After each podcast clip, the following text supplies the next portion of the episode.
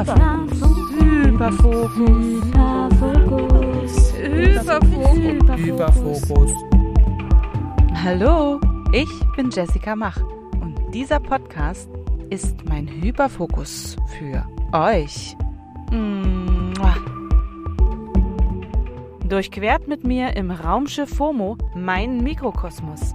Immer auf der Suche nach dem verlorenen Flow entfliehe ich meiner postberlinalen Depression und versuche endlich auf einem neuen Planeten zu landen.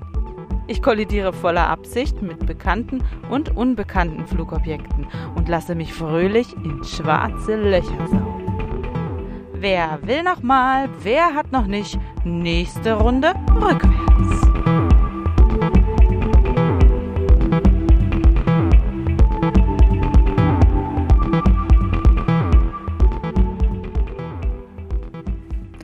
Hallo, hallo, schön, dass ihr da seid und herzlich willkommen zu einer neuen Folge Hyperfokus. Wir befinden uns immer noch mitten in den Fängen der Erkältungssaison, wobei ich finde, das klingt noch harmlos für das, was es wirklich bedeutet. Vor allem, wenn man mit Kindergartenkindern unter einem Dach lebt. Sagen wir es mal so, die bisher hinter uns gebrachten kalten und dunklen Monate brachten uns und anderen Familien, die wir so kennen, so einige unbrauchbare körperliche Zustände ein. Wir brauchen, glaube ich, fast neue Namen für altbekannte Schnüpperchen. Wochenlange Hustenanfälle, aufgeweckte Schlummerviren aus Zeiten unserer Jugend, seltsame Symptome bei eigentlich nur Rotz und nicht zu vergessen die krabbelnden Ärgernisse und komische, längst ausgerottet geglaubte Plagen aus dem Mittelalter, von denen ich in meinem Umfeld auch schon gehört habe. Ha, da habe ich auch wieder was gefunden, wo ich mir einbilde, dass das in Berlin viel besser war.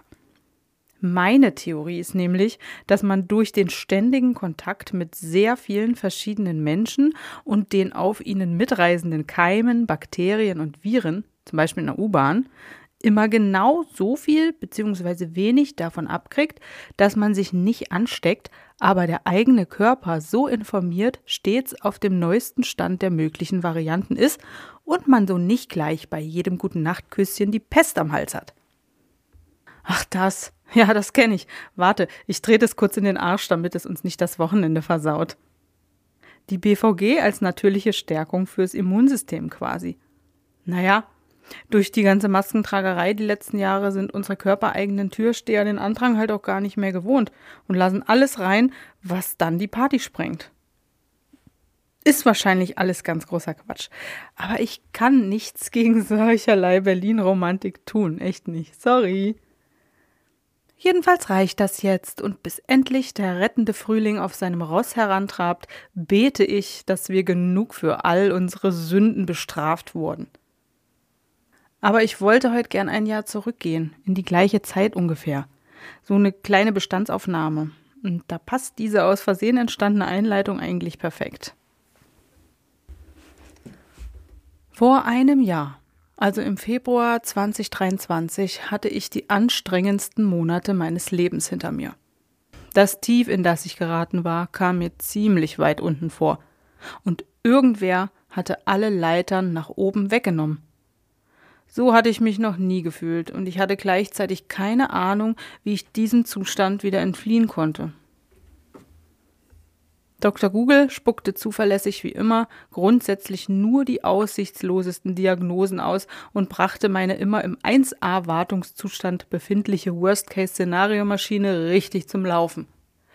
Wie viele Selbstdiagnosen ich mir fast schon KI-mäßig aus den mir ausgespuckten Prompts der Suchergebnisse stellte füttere mich mit Symptomen und wichtigen Details über vermeintlich unwichtige Nebenerscheinungen und ich finde heraus, was du hast. Dann setzt irgendwann mein Hang oder auch Drang und manchmal auch Zwang zur fast wissenschaftlichen Recherche über ein bestimmtes Krankheitsbild ein und nach einer gewissen, meist nicht allzu langen Zeit bin ich Expertin für einen Pickel in einer ganz bestimmten Hautfalte, der dort nur zu einer Jahreszeit auftaucht und den man auch nur bei Vollmond überhaupt sehen kann. Nein, mal Spaß beiseite. Ich bin ja eine vielseitig interessierte Jessica und sehr begeisterungsfähig. Eben auch und manchmal besonders bei medizinischen Themen. Egal, ob ich selbst irgendwas habe oder jemand anderes, ich bin auch die, die dann alle Hacks ausprobiert, die ich bei WikiHow finde. Zum Beispiel, auf welche Art man Splitter aus der Haut ziehen kann. Ihr glaubt gar nicht, wie viele Tricks es da gibt und wie ich mich selbst feiere, wenn ich mit einer leeren Spritze über dem Splitter Unterdruck erzeuge und ihn dann fast wie mit einer unsichtbaren Kraft nach oben herausziehe. Plopp! Ich habe schon einige Spezialistinnen für bestimmte Wehwehchen bei mir aufgetan und bin sogar schon ab und zu mal extra gereist, um zum Beispiel einer Operation zu entgehen, die einem ja generell bei vielen Dingen mal schnell aufgedrückt wird. Ich liebe alternative Heilmethoden Kräuterkram, Wunderheiler, Zauberei. Aber ich bin auch sehr froh über all die modernen Wunderwaffen der Schulmedizin. So würde ich bei ernsten Dingen niemals zuerst einen Exorzisten im Darknet suchen. Und schon gar nicht experimentiere ich an meinen Kindern herum. Ich finde übrigens, um noch ein bisschen weiter abzuschweifen, dass die Verantwortung, die man bei all diesen medizinischen Themen gegenüber seiner Kinder hat, total schwer zu handeln ist. Fängt ja schon in der Schwangerschaft an so als kleines Training. Was darf ich essen? Was sollte ich lieber nicht mehr tun in Schwangerschaftswoche XY? Medikamente nehmen oder lieber mit Todeskopfschmerzen die Zeit abwarten? Dann kaufen wir uns übelst teure Nahrungsergänzungsmittel, um ja keine Mängel zu haben und so weiter und so fort. Und dann kann man sich total überfordern, wenn man sich mit dem Thema Impfen beschäftigt. Mein Anspruch ist halt immer, wie ihr bereits wisst, mich mit für mich wichtig erscheinenden Dingen bis ins kleinste Detail auseinanderzusetzen. Und dafür muss ich zu 100 Prozent Bescheid wissen. Also Grundlage schaffen, um dann gegebenenfalls Entscheidungen zu treffen. Das Impfthema hat mich damals lange beschäftigt und ich habe wirklich dicke Bücher gelesen. Ich wusste plötzlich alles über Krankheiten aus dem Mittelalter und kannte verdächtige Verschwörungstheoretiker weit vor der Corona-Zeit. Ich finde übrigens den Begriff Querdenker unpassend zu dem, was bzw. wen er meint. Weil Querdenken kann doch eigentlich auch voll gut sein. Zumindest, wenn es bedeutet, etwas von allen Seiten zu beleuchten, sich selbst ein Bild zu erlauben, alle verfügbaren Informationen mit einzubeziehen, statt immer nur vorgekautes Wissen zu konsumieren. Das hat meinen Horizont jedenfalls schon immer sehr erweitert und ich fühle mich damit einfach wohler. Aber halt, ich bin natürlich keine Querdenkerin und ich bin auch keine Impfgegnerin, nur mal um das klarzustellen. So, jetzt aber zurück zur eigentlichen Sache. Vor einem Jahr also, als es mir sehr scheiße ging, war der Unterschied zu sonst halt, dass meine Beschwerden leider nicht auf körperliche Ursachen zurückzuführen waren. Nee. Was dem vorausging, habt ihr vielleicht schon in den ersten Folgen Hyperfokus mitgekriegt. Und wie ich letztendlich in einer Therapie gelandet bin, habe ich auch schon erzählt, aber nicht, wie kompliziert der Weg dahin war. Ich meine, stellt euch mal vor, ihr steht in besagtem tiefen Loch drin und keine Leitern zum Rausklettern. Ihr seid auch ziemlich fertig und deshalb kriegt ihr keinen Ton raus, um laut nach Hilfe zu schreien. Es reicht gerade mal für leise Schluchzer. Die hört aber leider keiner und jetzt will das System halt, dass ihr mal bei eurem Hausarzt oder Hausärztin vorstellig werdet, damit die dann sagen können, Oh, na, dann checken wir mal, ob mit der Schilddrüse alles tippitoppo ist und machen mal ein großes Blutbild. Hm? Vielleicht haben sie ja einfach so ein bisschen Eisenmangel, Vitamin D. Hm? Wenn die gut sind, fragen die auch, haben Sie in letzter Zeit vermehrt Stress auf der Arbeit? Rauchen Sie? Alkohol? Sport? Ey, wie viel Story passt in so einen Arzttermin? Bei mir reicht die ganze Sprechstunde nicht. Anamnese? What the fuck? Also, ich hab da so einen Pickel und immer, wenn es regnet, dann juckt der. Naja, also wo fängt man denn an? Wenn man selbst nicht so richtig weiß, was eigentlich Phase ist. Okay, Dann alle Tests und Checks beim Hausarzt ohne Befund. Das ist jetzt die Abkürzung, weil tatsächlich haben Leute auch zusätzlich was mit der Schilddrüse oder einen Mangel und dann geht der Weg erstmal weiter in diese Richtung. Mit dem ganzen Rattenschwanz. Bis man dann vielleicht irgendwann wieder zurück auf los muss, weil sich nichts verändert hat. Der Hausarzt sagt dann, gut, vielleicht stellen Sie sich mal bei einer psychotherapeutischen Praxis vor. Vielleicht hat er sogar eine Liste mit Praxen mit Kassensitz und sagt, probieren Sie mal Ihr Glück. Ja, und genau da geht der Struggle weiter. Selbst wenn es die ein oder andere Praxis in der Nähe gibt, sind die safe monatelang ausgebucht. Wie der beliebteste Friseur der Stadt, zu dem alle wollen. Aber meistens geht da bei den ersten zehn Anrufversuchen erstmal eh gar niemand ans Telefon. Bei manchen gibt es einmal die Woche eine Telefonsprechstunde, zum Beispiel dienstags von 12 bis 13.30 Uhr. Okay, ich lege mal eine Excel-Tabelle an, damit ich sehe, bei welcher Praxis ich an welchem Tag zu welcher Uhrzeit anrufen kann. Kein Problem, ich habe ja viel Zeit und bin auch sehr motiviert, irgendwo anzurufen, während ich hier unten im Matsch stecke. Es gibt allerdings eine Telefonnummer, die man wählen kann, nämlich die vom Kassenärztlichen Dienst. Die suchen einem dann den schnellstmöglichen Termin in der Umgebung raus, damit man wenigstens erstmal raus aus der Statistik ist. Erstgespräch ist das dann. Diesen einen Anruf muss man halt mal hinkriegen, wa? Okay, Termin in drei Wochen. Geht voll klar. Bis dahin durchhalten. Sieht dann aber eher so aus, dass man bei einer random Psychotherapeutin landet, die zwar Zeit für dieses Erstgespräch, aber trotzdem in naher Zukunft keinen freien Therapieplatz hat. Diese Person nimmt dann quasi eine Einschätzung vor und kann zumindest schon mal feststellen, dass man immerhin nicht so schlimm dran ist, dass man direkt in eine Klinik muss. Tja, und dann?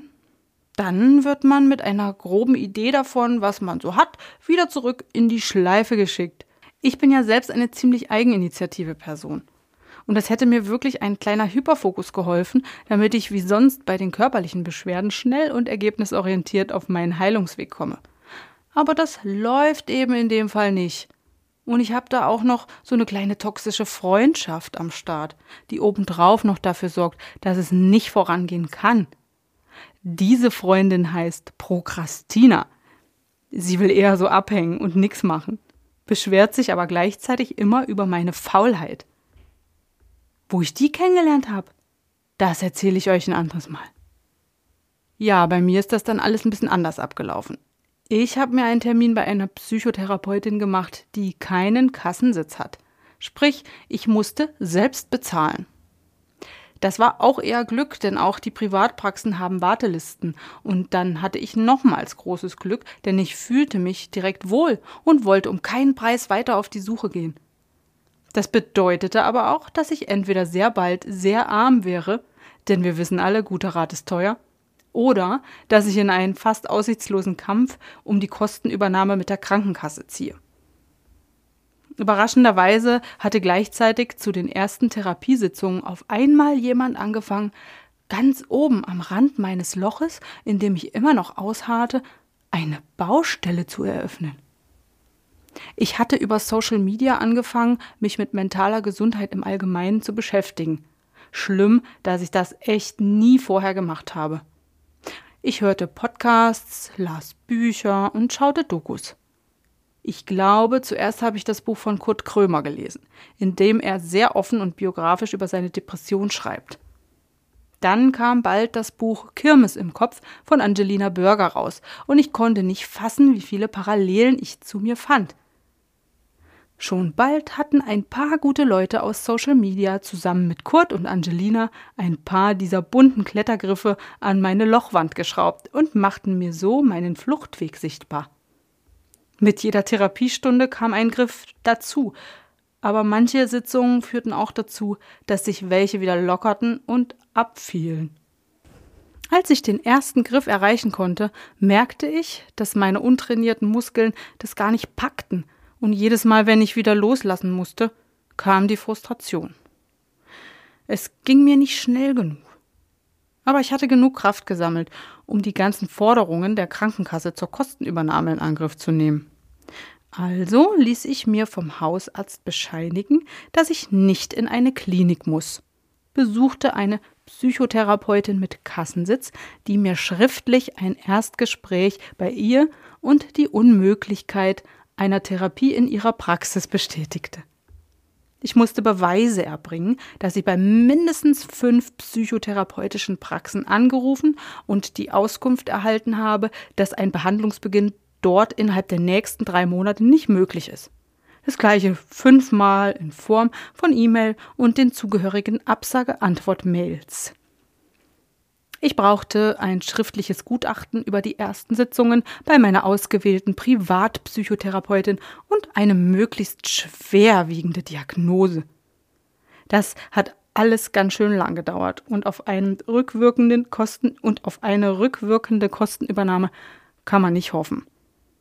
Aber ich habe mein Sparschwein geplündert, denn wofür ist Geld schon besser investiert als für die mentale Gesundheit?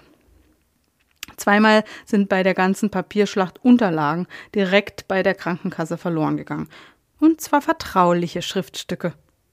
Das war zusätzlich zu dem ganzen Hassel noch sehr unangenehm und hat weitere Anrufe und natürlich Zeit gekostet, denn es tat sich einfach wochenlang gar nichts, bis ich überhaupt durch Nachhaken erfahren habe, dass scheinbar was verschludert worden war. Uncool. Letztendlich bekam ich die Zusage der Kostenübernahme. Natürlich eingeschränkt und natürlich muss ich immer wieder schriftlich Meldung machen. Für einige Leute entstehen übrigens Nachteile, wenn sie eine von der Krankenkasse bezahlte Psychotherapie machen. Dann wird diese nämlich aktenkundig und kann dazu führen, dass eine Verbeamtung gefährdet ist oder auch der Eintritt in bestimmte Versicherungen wie eine Berufsunfähigkeitsversicherung verwehrt bleiben. Da kümmert man sich vorbildlich um seine Gesundheit und dann das. Gerade bei Lehrkräften beißt sich da doch wohl der Fuchs in den Schwanz. Ich sage euch, wie es ist. Ich denke nicht, dass der Großteil der Menschen, denen es nicht gut geht und die zum Beispiel mit einer Depression unter ihrer Bettdecke hocken, diese ganze Scheiße auf die Reihe kriegen. Ein Anruf kann schon zu viel sein. Zumal die meisten Menschen auch leider viel zu lange warten, bis sie überhaupt mal daran denken, sich Hilfe zu holen oder sich erst eingestehen, dass sie ein Problem haben, das von alleine nicht mehr weggeht. Nun ist bei mir ein Jahr vorbei und ich bin echt gut geworden im Klettern. Ich habe zum Glück auch eine stabile Sicherungsleine, denn wichtige Menschen in meinem Umfeld geben mir Rückhalt und machen die Arbeit an meiner mentalen Gesundheit überhaupt erst möglich. Manchmal braucht es etwas Luft nach einer Therapiesitzung und Zeit fürs Verarbeiten. Ein Alltag mit kleinen und großen Menschen, die auch von meinen Ressourcen zehren, kann da schon mal ein bisschen blockieren. Ein sicheres Umfeld ist da Gold wert, damit man sich auch mal reingeben kann, wenn es drauf ankommt. Das, was am meisten geholfen hat, dass ich nicht mehr runterfalle und wenn doch mal mir nicht gleich ein Bein breche, ist das, was ich über mich und meine Issues gelernt habe. Psychoedukation. Ich kann das nicht oft genug wiederholen die ADHS-Diagnose, die mir so viele Fragen mit einem Mal beantwortet hat. Und die neue Fähigkeit, die ich erlangt habe, nämlich das Demaskieren. Ich kann besser denn je dazu stehen, wer ich bin und was ich fühle. Und ich finde es unglaublich befreiend, wenn ich merke, dass ich mich nicht vor anderen verstelle, wie ich es oft getan habe. Nicht mehr allen gefallen will. Wenn ich weinen muss, einfach weine, egal wo ich gerade bin. Das fühlt sich stark an. Es fühlt sich echt an. Das fühlt sich an wie ich. Ich wünsche mir einfach für mich und für alle anderen, denen es ähnlich geht, dass wir die absoluten Cracks im Klettern werden und mutig nach scheinbar zu weit entfernten Griffen outreachen, dass wir Vertrauen finden und uns von anderen mutigen Menschen inspirieren und in eine gute Richtung leiten lassen können. So, und darauf jetzt ein Ingwer-Shot und rein in die Eiswasserregentonne. Wie immer trägt ein bisschen Feedback eurerseits auch als Mikrodosis zu meinem Wohlbefinden bei. Ich lasse für euch heute ein paar positive Vibes da. Bis nächste Woche. Küsschen.